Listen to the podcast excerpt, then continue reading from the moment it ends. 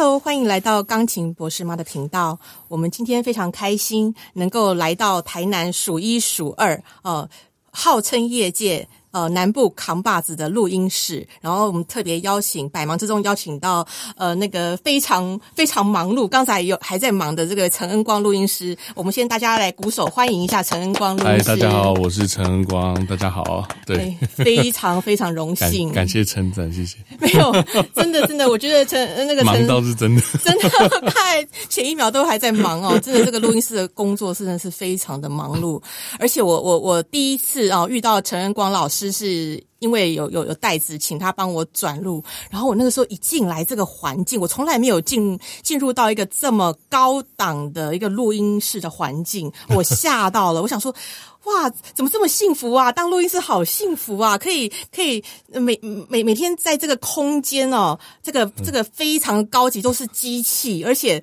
好像进来一个第三世界哦，与外面完全隔隔隔绝了。因为你在录音的环境，你必须要完全的安静，完全的真空，所以在这里面，你的耳朵听到的是非常干净的声音，而且里面有一种那种很机器机器的那种味道。然后，而且 而且您是跟声音工作嘛，所以跟声音的话，你耳朵必须要非常的非常的打开，你才有办法听到这这些。你要等于说你要非常的享受，能够听到最细的那种音质啊。我。觉得这是身为录音师的一大享受。我我对就搞自闭这样啊，没有搞自闭很容易啊，就是全部都封闭了，连窗都没有这样。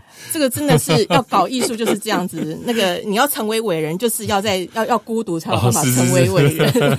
对，然后我们首先哦，怕有些人对陈光老师还不认识，所以我先我也要拿拿个小抄来念一下他的风光伟业啊。哦，他呃，我们陈光老师他是毕业于。台南艺术大学民族音乐学研究所啊，非常的跳痛，主修民族音乐学理论，然后在二零零零二零零六年取得英国三一音乐学院的爵士鼓最高演奏文凭，而且呢，在二零一零年。一七年创立了维光音乐有限公司，然后在二零二二年，呃，维光音乐成功取得 Dolby Atmos Music Studio 的台湾区认可之一，成为台湾少数。七点一点四哦，这我不太懂啊。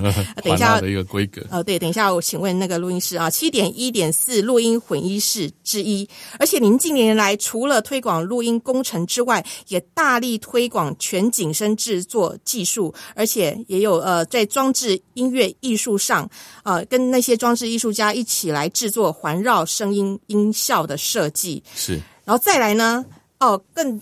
大家比较懂的就是啊，您曾经呃有获得呃第十一届金鹰奖最佳爵士歌曲奖入围提名，然后而且大家知名的这个呃比较熟知的魏广浩小号爵士的创作专辑四三也荣获了第三十三届金曲奖最佳演奏专辑奖入围提名，哇洋洋洒洒啊，真的是不得了！而且在我的了解，好像您除了在您的专业上的的这些这些进修之外，您还还致力于教学啊！您在很多科技大学，甚至我曾经在网络上也是看到您，您您有您有一些提供一些讲座，一些一些课程。等于说，除了您您自己的专业之外，您还要教育教育呃下一代来来来接手这些录音的工程，可以跟我们聊聊吗？我自己是觉得，就是说，因为毕竟在这个产业，其实以前这样子学过来，我们的资源非常非常的少。我们不是像我自己的学习过程，就是说。YouTube 开始有的时候是可以网络上找一些相关的教学，不管是好的或坏的，但是对我们来讲都是一个资讯。对，那呃，身边有些朋友在澳洲啦，在美国，他们是学相关科目的，我会请他们帮我买他们的课本回来。哇哦，对啊，也也就只有这种方式能够取得比较正统的教教育正统的一些资料。然后去沙漠啦，对对对对对，然后沙漠，当然当然开始。越来越知道要怎么去 search 一些资讯的时候，找到的资讯就更多。对，所以我们是这样，我自己个人是这样学过来。那其实，呃，台湾也在这几年开始流行音乐系越来越多嘛。对。那其实也就是觉得说，哎，这个风气开始有的时候，其实应该是希望能够贡献一些什么。就好像你在台南，你就想说为台南做一些什么事情这样。没错。对，所以。呃，自己以前也在大学里面当讲师，对，然后也觉得说，哎，可能学校里面相关录音这方面的东西也没有说很足够，没错，没错，所以就想说，那呃南北资讯的一些城乡差距，也不是城乡差距，不平衡，就是大部分的资资资讯比较完整还是在台北啦。嗯哼对，我是是。说实话是这样。那我们希望也就是说能够，呃，像我我自己公司开始有公司之后，有一点余力，我就开始去办有一个叫 RMM Recording Mixing Mastering 的一个，算是每年都会办一次的演讲会。哇，然后我们就会邀请台北的一些业界老师，嗯看能不能愿意下来台南分享一下给 给台南这些，因为其实流行音乐系在台南其实也也蛮多相关的科系。是是，那他们其实真的，你说老师也好，要进修也好，然后学生想要学，都一定要到台北。对，那台北的课程如果安排就是那种隔周隔周的，你交通费就是一个很大的问题嘛。嗯对啊，所以就是我们希望也能够来帮助一出一点力，看能不能为这教育这方面有没有什么贡献哇这样子。老老师好好有爱心啊！我我我之后来当老师的学生好了，对呀、还帮我们想到要省钱这一部分真的自己、嗯自己在这条路上也花蛮多钱的啊，所以就想说，如果能够做一些什么的话，能够帮助他们能够少花一些真的不必要的资资源，对啊没，错，没错。哦，我之前在我的粉专曾经有分享过一篇，写过一篇文章，就在讲啊。呃，我们音乐哦，从小这样开始学啊，嗯但是不不是每个人都可以当站在舞台上的音乐家、呃，钢琴家、演奏家等等。但是有很多音乐相关的的行业，比如说录音师、调音师这些的话，如果你有音乐的专业作为您的基础的话，相对来讲，你要能够晋升到更高一个层级的话，会是一个最好的底蕴啊。对对，这个可以底蕴非常好嗯，，可以跟我们聊聊的话，您在音乐的基础，您是不是以前也是，您以前就是音乐起来的，对不对？我以前是乐手，我压根没有想到会做这行。真的，突然我斜杠了，我那时候觉得我应该就是呃，顶多走编曲吧。我记得我小时候拿到第一把吉他的那个老板就跟我讲说。你你如果会吉他或会一些乐器，以后就可以做编曲啊。所以我那时候脑袋想的其实是编曲、真的作曲这一块，然后我也没有想太多，反正就先从吉他开始玩，毕竟在教会嘛。对，然后就就玩吉他，然后看着一些前面的一些前辈在玩乐器，就这样慢慢慢慢学。所以我之后比较专一点的是鼓手。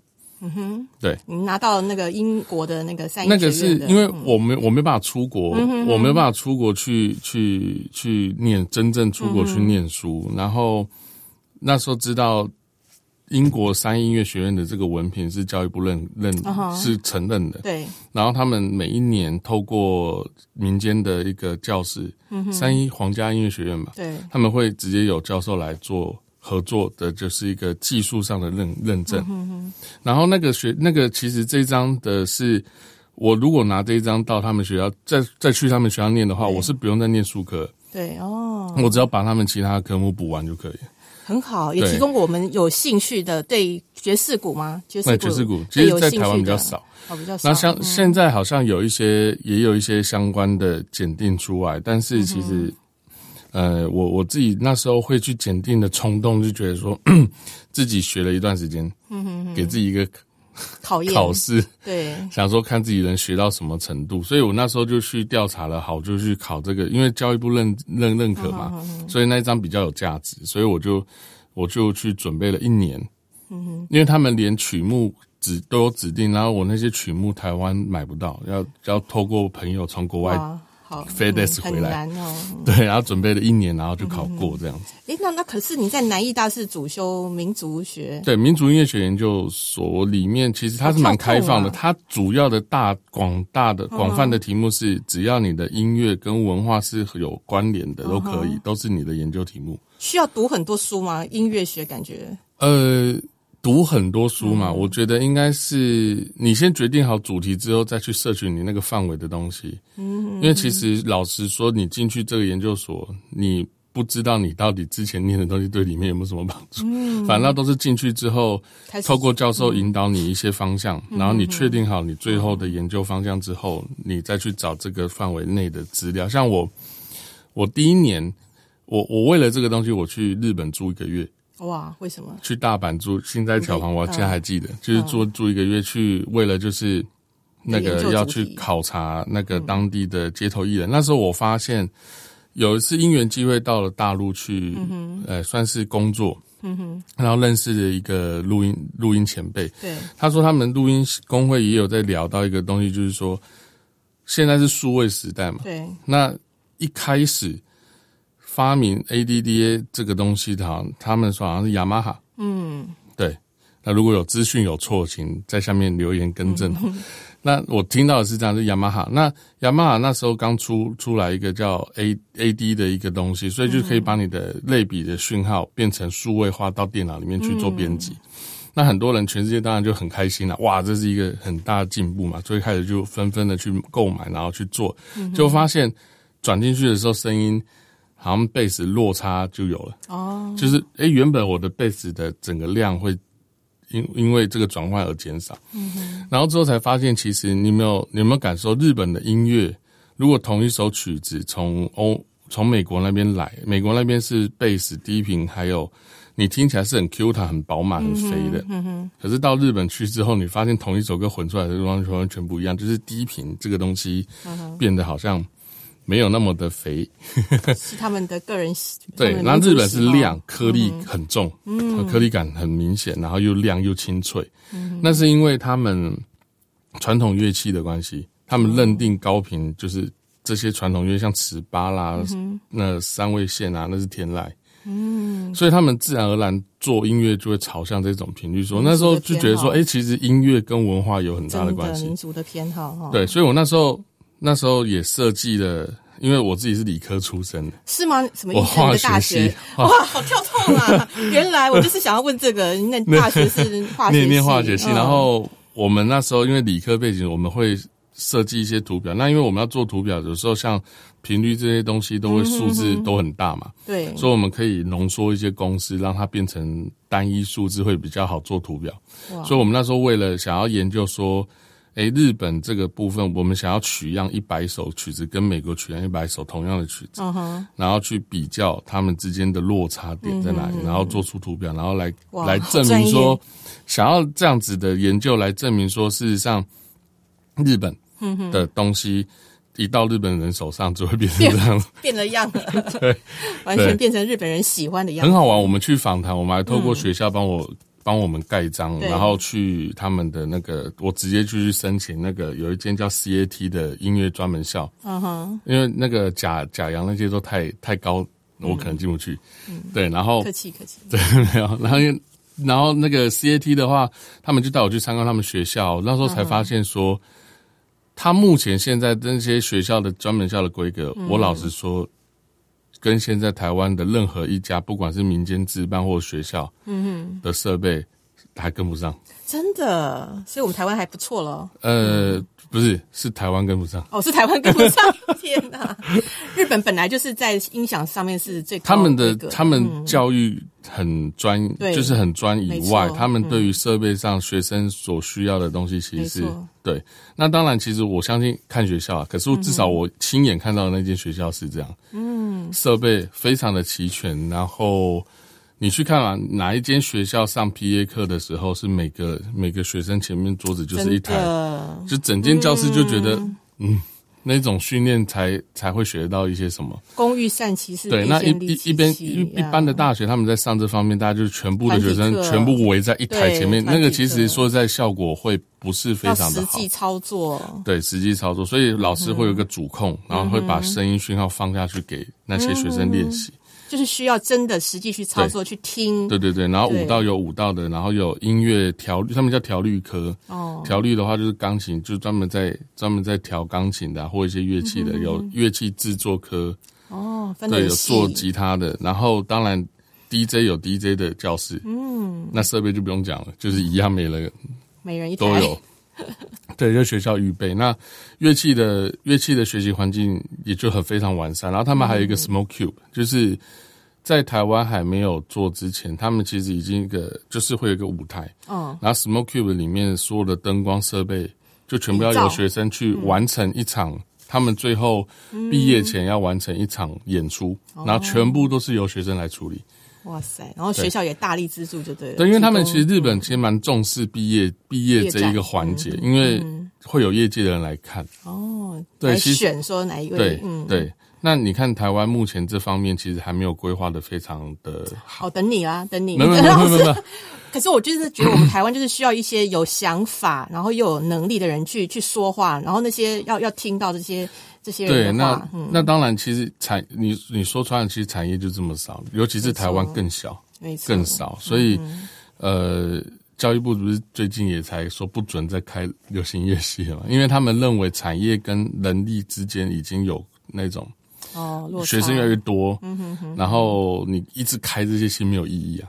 应该是要专精啊，专精，对对对。然后其实我觉得反，因为现在业界也处在一个，我们也跟一些同行也有聊到，就处处在一个唱片萎靡的一个状态嘛。你们可是可以走向数位化，电脑数位赚不了钱啊。哦，你会发现现在其实流流行音乐圈里面，大部分都在开演唱会。对对，五月天假唱的，跟上时最事 没有，其实要要帮五月天讲一下，不管他有没有，其实嗯在舞台上，我们都会有所谓的彩排，彩排会有所谓的预录。对，嗯，预录这种东西，有的时候是在帮助歌手，有时候他唱人家喉咙已经不行。对啊，你唱一整场，而且那么多场，对，那其实是可，我们是可以接受这样的状态，对，因为其实大家都说去看五月天演唱会都是听他讲干话，不是听他唱。好了，OK，好，嗯跳过。就是舞台舞台上，诶、诶、演他们就是开演唱会，比较能够帮公司带来一些收益啦，对而且加上他们人气也够了。是是对，那你说一些新人出来，就很难啊，要。赚钱真的非常难，所以像当然也要看最近的话，大家是说现在是乐团比较比较容易能够火，就能够红的原因，是因为呃大陆那一块，嗯哼，大陆那一块其实他们也很希望有乐团的演出的演出人员去那边，因为他们不仅有当地的像一些 pop 啦、演唱空间啦，嗯哼然后再来就是像因为告五人其实也有去，哦，也是巡回，其实嗯。怎么讲？其实说穿了，就是说，如果你今天是个人，对，就很难。难，对，好，你没有独斗，就最近有某某个老板也在我们某一次的开会里面也直直白讲，就是说，好，我签了一个新人，嗯哼，我卖不了他，原因是因为他不能开演唱会，没有人来，哦，然后我东西上架数位的，数位你点击一次能赚多少？对，真的。零点零零几，要几千万的点那击，所以 Spotify 才会才会有人去抗议嘛，因为其实都是被他赚走了，那那我们这些制作方就根本赚不了钱，没错，那从你看到、从这边就已经是就已经萎缩了，萎缩之后，你要再叫制作这边提出多少的预算来做音乐，他们其实基本上都不太不太想花这个钱去做这一块，所以要加上一些短视短短视频、短影片出现对，哦，那抖音那抖音神曲，你简单做一做，其实只要有人跳舞，你红了就 OK 了，其实大家也不 care 音质，用手机听而已。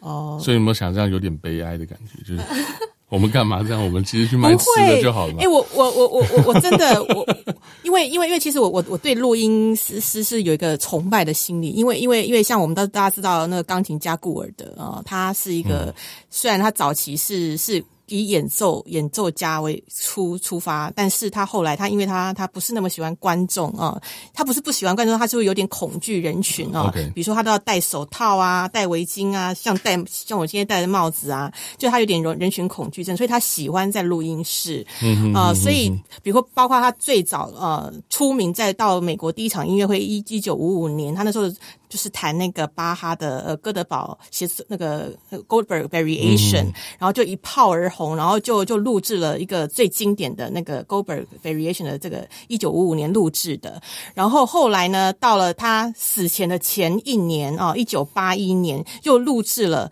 一次 Goldberg Variation，然后这这一张专辑在两千年前卖了两百万张，不见得对，两百万张。所以我的意思说，就是一个好的一个好的录那个一个唱片或者 CD，它可以。很久远，你知道吗？像钻石一样很久远，所以然后我们可以由他的一些纪录片里面看到啊，尤其到他晚年的时候，他是 obsessive，完全他喜欢，因为他是孤独，他是伟人啊，他是一个艺术家，他喜欢孤独，然后他喜欢在这种密闭式的空间，然后跟他到他晚年，他最好的朋友就是他的录音师，因为他非常的琢磨于每个录音的小细节啊。你如果去看他的录那个纪录片，你可以看到他就会那个过的就会就是这边停一下，那边停一下，然后他的录音师就在就在旁边弄那个袋子啊。嗯因为想请问那个陈老师，他那个袋子是跟我们现在就是完全不一样的东西。早期的是虽然我没有经历过那个时代，但是我们现在有我自己有回头在玩这些东西，盘带啊、卡带、黑胶，它的音质有不一样吗？非常不一样，是比较好，是不是？嗯，比较细，比较仔细。我只能说科技进步，声音一定好，但是有些人会回头去，嗯，就是对老声音有一种像黑胶情愫，就是那种那种你你说它好吗？其实 CD 很干净啊。在还没有在还没有很干净的时候，大家追求干净。当追求干净到听到习惯之后，又回头去找到那种最最 real 的东西，real 的东西，最稀少的东西。对，那黑胶会呈现温暖温暖的一些声音，还有一些刻，它因为它是用刻进去的嘛，对，所以声音动态上来说，还有它的音音色上来说，会因为这个载体而不一样。嗯，所以我们在。重新在这个现代这个录音科技里面，我们重新要再回头去做黑胶的时候，其实我们还有做 remaster 的工作动作。我们现在的呃，最后我们讲母带的处理，对，是否我们现在数位时代？哦，所以不是否卡带黑胶这个时代？嗯哼哼。所以我们其实现在对我们 engineer 来讲的话，我们还要学很多东西。说，因为像我们随便一张专辑，像最近。做完了猪头皮老师那一张专辑，他要做 CD、卡带、黑胶都要，所以我们出去的档案都不一样。所以你什么都要会，十项全能，也也要去学，去去询问说，哎，我如果走到黑胶这个卡带这个，我需要注意什么？它的规范是什么？你变得是要回头去适应这些东西。哎，对了，我我未来所以我也想跟你当好朋友，因为我未来我也想出一张黑胶的专辑，到时候对啊，对，因为那时候那时候我自己也。音乐机会喜也蛮喜欢黑胶的声音，所以我我自己就开始尝试去去做黑胶做。首先，我先拿我自己过去所有录音的作品去做一张只有自己可以听的车，因为不能卖嘛，那是别人的东西。然后呢，我就做一张自己的作品集，感受如何？呃，不一样吗？声音就有一种。很原始的感觉，出来的感觉会就哇哦，真的 不一样，对对对对。然后因为因为那个只有做少数，有些当名片就这样送送送送出，现在只剩一片这样。然后呃之后我就邀请像现在非常非常非常红，他已经红到对，就是 Musa。我就邀请 Musa，然后还有 Adriano，他现在也是在台湾一个很有名的巴西鼓手，然后跟一个非常有名的贝斯手跟监制作人叫做那个印子达老师，嗯哼，然后由 Musa 邀请他们两位来，我们就把乐乐器就搬到舞台，因为我觉得我接触到我那时候开始录，我就想要录爵士，因为爵士它有几个元素我非常喜欢，第一个，你去听以前的作品，就是在现场的 jam，对。所以现场会有什么一些声音？像比如说现场会有呃空间的感觉。再来第二个，他们有的时候会在酒吧，对，所以会有一些侃侃侃聊天啊、喝酒啊，一些餐厅里面、酒吧里面会有出来的声音。然后大家因为又是即兴，所以那个东西就只会有一次，所以它有非常有价值。所以呃，我就请木萨规划一场我们假假假的音乐会，因为我们其实是真的把它搬到舞台上去。那我们就现场 one take 几次，嗯，然后就挑一次最好。我们没有改，我们就是同一首，我们就是录了录跑了两次，然后选一次最好的，然后就做一张黑胶的。哇，好想听听看这张唱片，这张可以可以可以，我可以授权让你播哦，可以，呃，真的吗？对啊，因为我觉得黑胶真的是，这是我的呃，我此生的梦想之一啊，一张黑胶的那个钢琴专辑，我我连曲目都想好，我我我我就要弹那个布拉姆斯。我我想请问老师，那个像那个钢琴的黑胶是有办法分轨吗？呃，可以。太懂。哎，呃，盘带机早期，现在目前，好像我知道台湾强力录音室有有有有一有一台，然后不知道还有哪间录音室有，可是问题是很少用，原因是因为盘带也不好买。哦。目前现在我看到像 NTR 这间公司，他我我是跟他买的，然后他也没有再出。十六轨那一种的盘带，哦，所以都要像古董一样，已经剩四轨，或半就是两轨。我们两轨是最常用，因为我们现在只是要跑那个感觉，嗯哼哼，所以我们的方式会变成就是说，声音直接进去，然后由这个盘带机再出来，就是过一个磁带的感觉。哦，所谓磁带那个就是跟录音带里面磁带一样。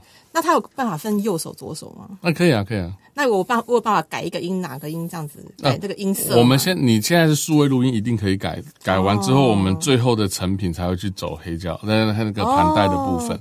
嗯，因为像那个顾尔德就是这样做，我看他就是这边改一下，那边改一下，每个音都要改。会这样，原因是我跟大家稍微聊一下以前盘带的录法。以前盘带录音就是你第一次先录，就是要用盘带录。嗯对，对，那你用盘带录进去之后呢，所以他们 editor 就会直接在那边去去找。所以以前的那个像呃 Studio 的那个机器，它上面会有一个斜线，它专门就是让你把那个盘带拉过来，这样划一刀，哦，切，切，然后用 tape 把它粘起来，就是剪接啦。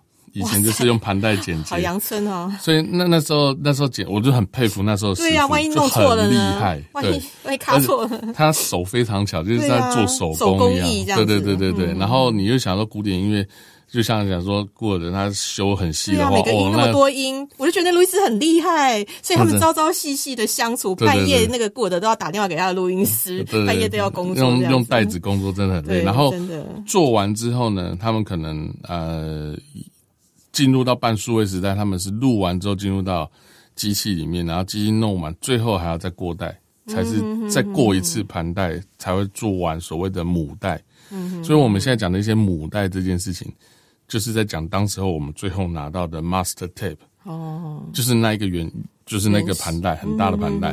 那这个盘带呢，他们就跑跑去那个黑胶厂，嗯就直接给他，他就是转入到黑刻黑胶的那个工业机台，哇塞，然后直接刻黑胶出来。哇，对，那是以前的一个 SOP 流程。哦呃，现在都数位化，一切都变得比较简单了。对，那那老师可以，就是现在既然这么科技这么方便，那我们有什么可以可以可以来来呃使用这些科技吗？就是比如说我今天是个钢琴老师，我我要怎么运用这些科科技来帮助我？比如说学习上啊，帮助学生学习上有没有什么工具？有老师讲到一个非常，我自己也觉得非常非常非常实用的一个方法，就是我觉得不管今天你教学是什么样的乐器，嗯哼，好，其实像现在是大家可以看到这手上这个，这是蛮专蛮专业的一个简易式吸带型的录音机，嗯哼，然后也是 SD 卡，好就可以记录了，然后又可以分轨，嗯，你也可以分轨，对，它里面可以哦。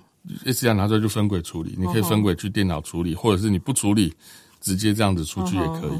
那呃，像小提琴啊那种很吃手痛的乐器，吉他啦、对，钢琴啊，其实应该来讲，老师上完之后，嗯哼，老师要弹一次。然后学生弹一次，然后把音档直接给学生，让学生回去听什么叫做正确的声音，然后再去练。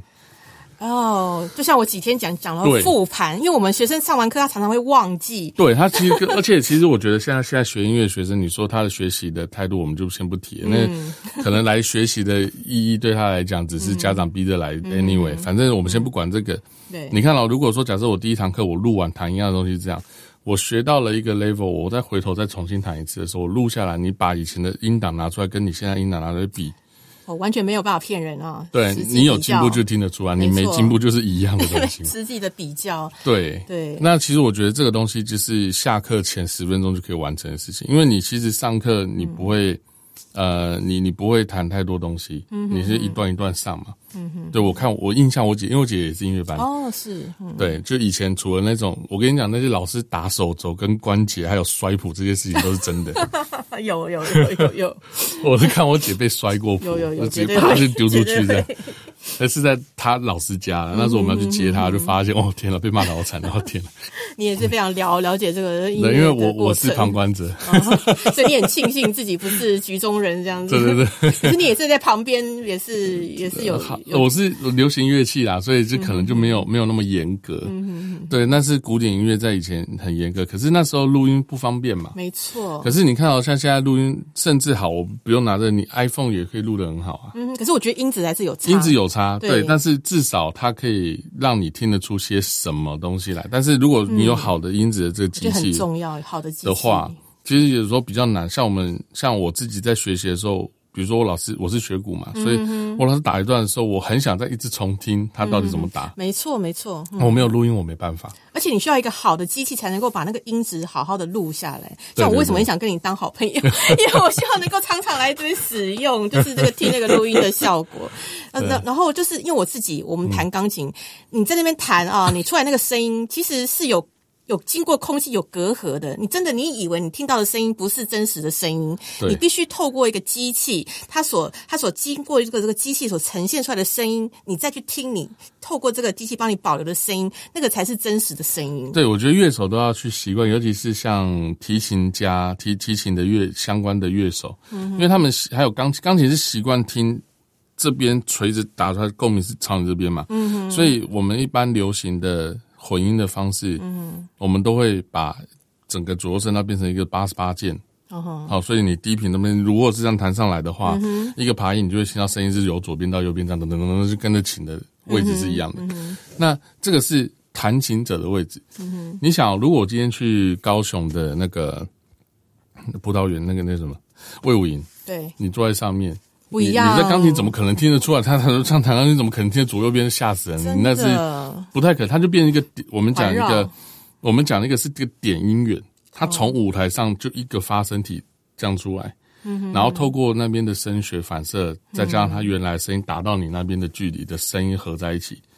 所以才说，才说真的声音坐在哪边都不一样。有些人他就是像提琴家，常发现有些问题，就是他还有一些近距离的乐器，但是他声音是从这边出来，所以他耳朵听到的是直接。嗯哼哼。所以有的时候录音出来的东西，他会没办法接受，因为这不是他喜欢、他习惯的。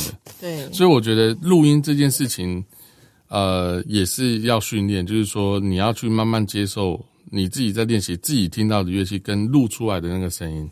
你才能够去好，要不然就是有人说，像录小提，要学小提琴要看着自己的动作嘛。对对对。那我觉得声音是另外一种镜子，真的。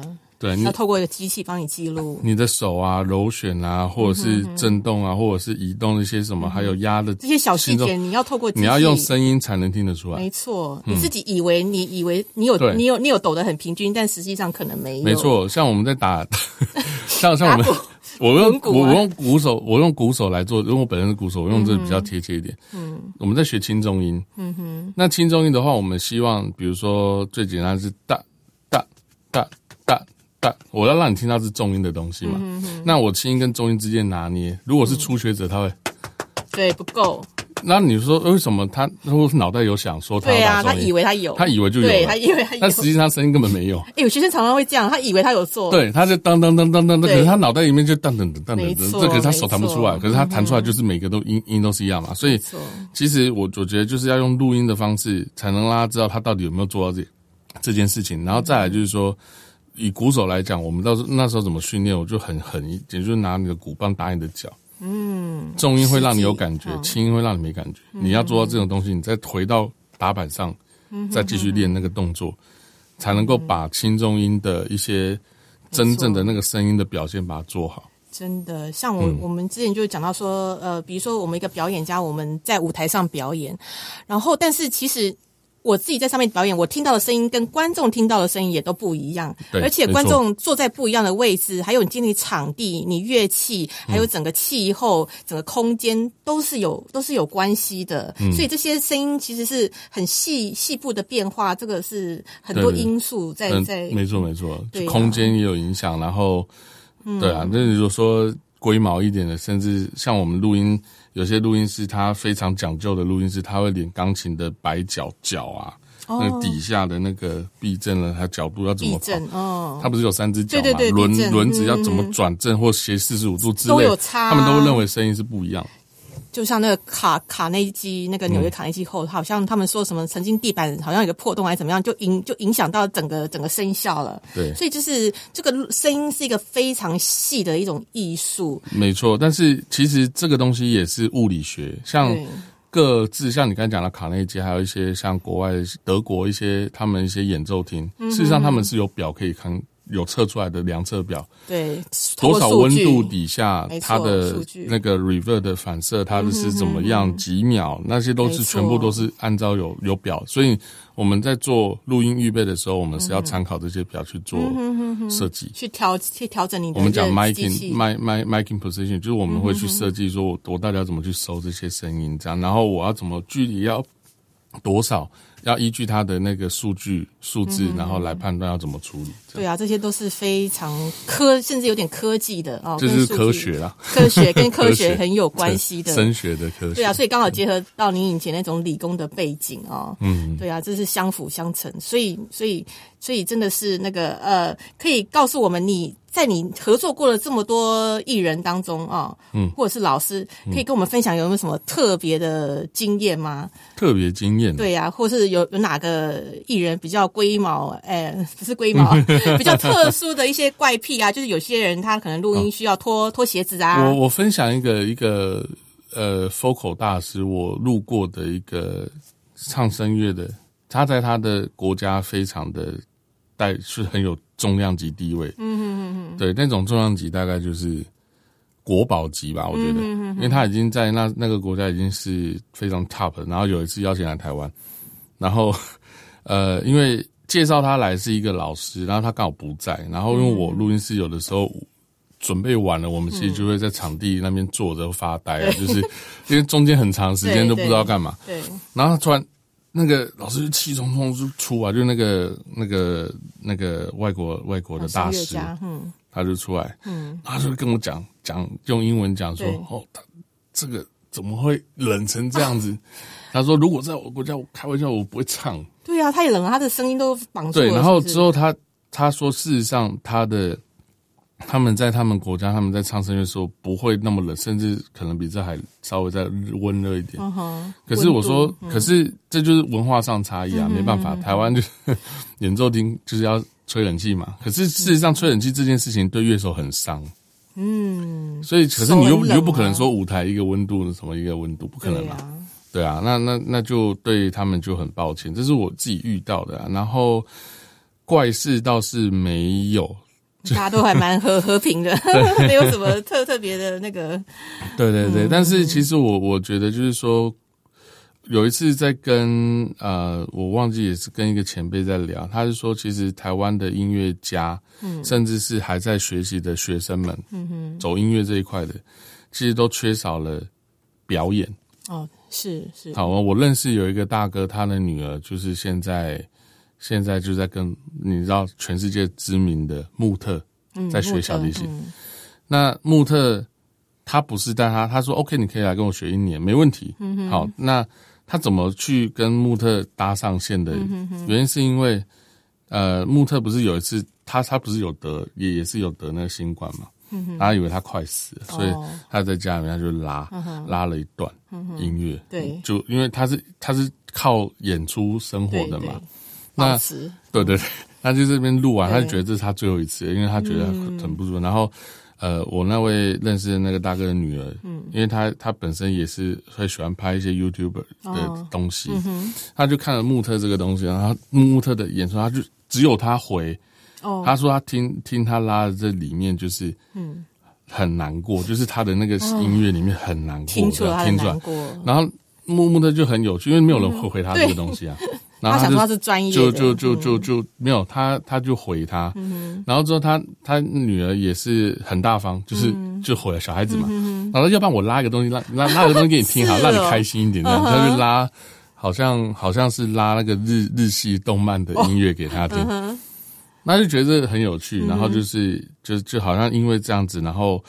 愿意要教他，或者是收他为学生，然后他那时候电话来之后，还以为是诈骗电话，到时候是黄大哥去确认之后才知道这是真的。真的，嗯，那我要讲的不是这一段，我要讲的是他要去学的时候，他的给他怎么怎么教教他的 plan 是什么？不是像我们台湾就关在那么一直拉，no，嗯他说。你学音乐就是要表演给人家看，嗯你如果不想表演给人家看，你就不要学音乐。对，因为真的啊、你你 像我们，我打我我我鼓在这边室内打，对着 CD 打有什么乐趣？我我当然要出去，嗯，当然去外面让他说我会打鼓啊，我打给你看啊。然后你喜欢鼓，我们可以交流，就就是要这样子嘛，音乐就是要交流的嘛。嗯，所以呢，他就给大家的 plan 就是，大家就是要演出一百场，哦，但这一百场不是在室内，室户外，他连嗯街头都要去。了解，就让他其实一年当中，他规定就是这样。如果你觉得累，你就不要来。嗯，然后之后之后他他去了之后，最近也有听他听黄大，就是就是我那位认识的大哥在在在聊他的 shock 点，就是接触了嘛。嗯哼，之后才发现说，其实穆特那种平常就是。想到就是小提琴拿起来就是拉，嗯，他已经不叫练，他脑袋没有练这件事情，他就是天天拉，融入生活。他拉完之后，一般吃吃饭那些才才是他休息时间，其他时间除了吃饭都在拉琴。对，就你不需要，就是等于说你不需要跟我谈几点到几点要拉琴，这对我来讲生活当中是不可能有这种东西的，就是我想拉就拉了，对，融入生活。而且我我可能我我没有拉琴，我会觉得很奇怪。因为已经融变成生生命的一部分。对对对对对，就是就是这样子，所以他们也他一年之后应该会回来台湾看音乐会，看看他的成长。他现在也拉的很厉害，他现在是真的是在木木的旁边，对，已经在木特旁边。哦，就是一直跟在他旁边学习就对了，没错。哦，就是我记得好像有些大师，他们觉得这种学习就是你要跟在旁边，而不是每个星期来一次。那种学习其实是非常那个是学校填鸭式的教学，就是就就一直拉好，你拉了，像我们。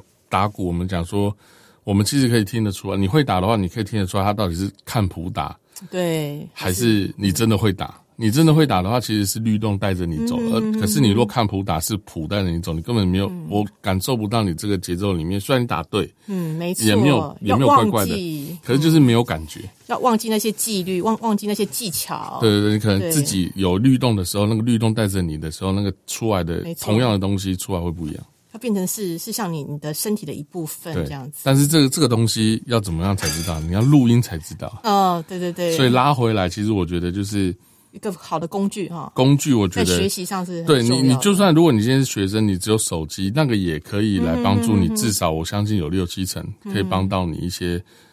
但是我觉得耳朵很重要，就你要训练你的耳朵，能够听到很细的东细的差别啊。对，你看哦，像我们录音的时候。人家说怎样才能够去当一个好的录音师？其实你要多听啊。对啊，就像你有专业的背景，你从来没听过什么叫做，你没吃过什么叫好吃，你不知道这个东西叫好。我的新书里面有写这一句：你没有去，你没有去音乐厅听那些好好的演奏家听的东西，你怎么会知道什么叫做好的音乐？你没有，你没有去听交响乐，你不知道为什么我们听交响乐会感动，你根本不知道嘛，因为没听过啊。你听 CD，其实说实在，我们再怎么努力的把录音做好，你还是没有办法感受到那一种感觉，所以。我们才会像我们在做全景声多多声道，我们才是用这种方式，尽可能再让你再融入一点。可是那也只是尽可能让你再融入一点，你还是要亲自走一趟，你才知道这个音乐它的厉害的地方在哪里。就是我常在说，就像现在现今还还活着的这些伟大的音乐家，大家有机会如果。他们来来台湾，或者是你有去国外，真的要去听听现场的。但但是如果呃真的没有那个机会，像那个霍洛维兹那种，或者像顾尔德，那我们就真的要谢谢他们，就是有好的录音师，至少对把他们的好的音乐，然后尽可能的对尽可能的保留下来，可以让我们后面这些我们虽然没有办法亲自去听他们的音乐会，我们一样可以听到呃近似呃现场的那种声音。所以我说这个录录音师这个真的是一个很重要的一个一个工作，跟我们音。音乐家、演奏家是一个非常紧密的一个一个关系哦。还有就是说，就是像很多人都认为，就是录音其实什么原音重现哦。对，原音重现这些，像我们刚才讲说，你不如你。你你听那么多，你不如你直接去现场体验嘛。可是回过来讲说，录音原因重现，这也是我们很多人在争执的一个点。事实上，我自己个人的意认为是没有办法原因重现。当然，当然，中间介质太多。你说以科学的方式去思考的话，怎么可能会原因重现？当然，我们只能，我觉得录音室好玩的地方就是说，它每一个录音师他对于音乐的美感的诠释是不同的，是可能会。他的背，他的成长背景会影响到他的作品出来的东西，所以品味对。那我们这些人，我们在做什么？我们事实上就是说，我们听这段音乐，我们要怎么把它好的地方加强给你听？嗯，所以末端我们讲 end user，就是你最终端听到的是我加强给你听到我认为好的东西。所以是录音师的，是一个魔术师。对，那。当然，其实 这中间我不想引战啊，就是这中间有时候讲不好会引引发那个发烧友之间的那个争执。但是，我我相信他们听的东西都是好录音，就像我们刚才讲过的那些都是好的录音，但是。我们再回到来讲录音的技术这件事情上来讲，它不是一个原因重现的东西。我们尽可能当然希望，但是你看中间过了那么多戒指，而且呃，你你再怎么制作，机器不一样，什么声音都会有个自己的个性跑出来。没错，人啊，机器啊，麦克风啊，对。那我们借由我们就是，好像我今天。同样的食谱到了台湾，我可能没有意大利那边的食材，但是我必须得用台湾这边的食材去拼凑出类似意大利的味道嘛？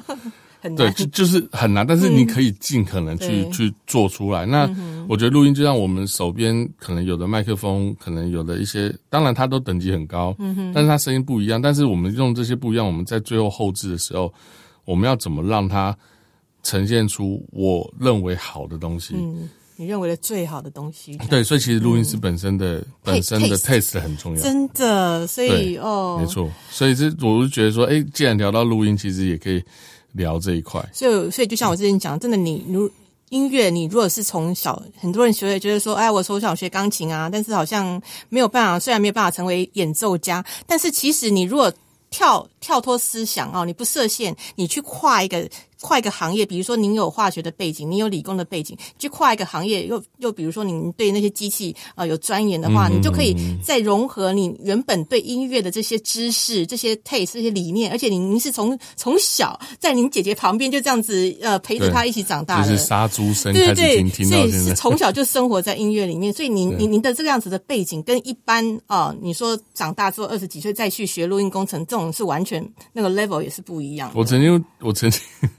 我曾经犯了一个很蠢的错误，那时候我是我妈跟我讲，就是因为我姐姐他们音乐班都规定要去现场听，以前就文化中心嘛，要去听音乐会。嗯，然后因为我小时候是有点坐不住的，就是我没办法长时间坐在那边，你叫我听开玩笑，那是对 对啊。然后我好像有一次不小心脱口了，就因为我坐二楼，嗯，文化中心有没有去过？有二楼，不太到哎。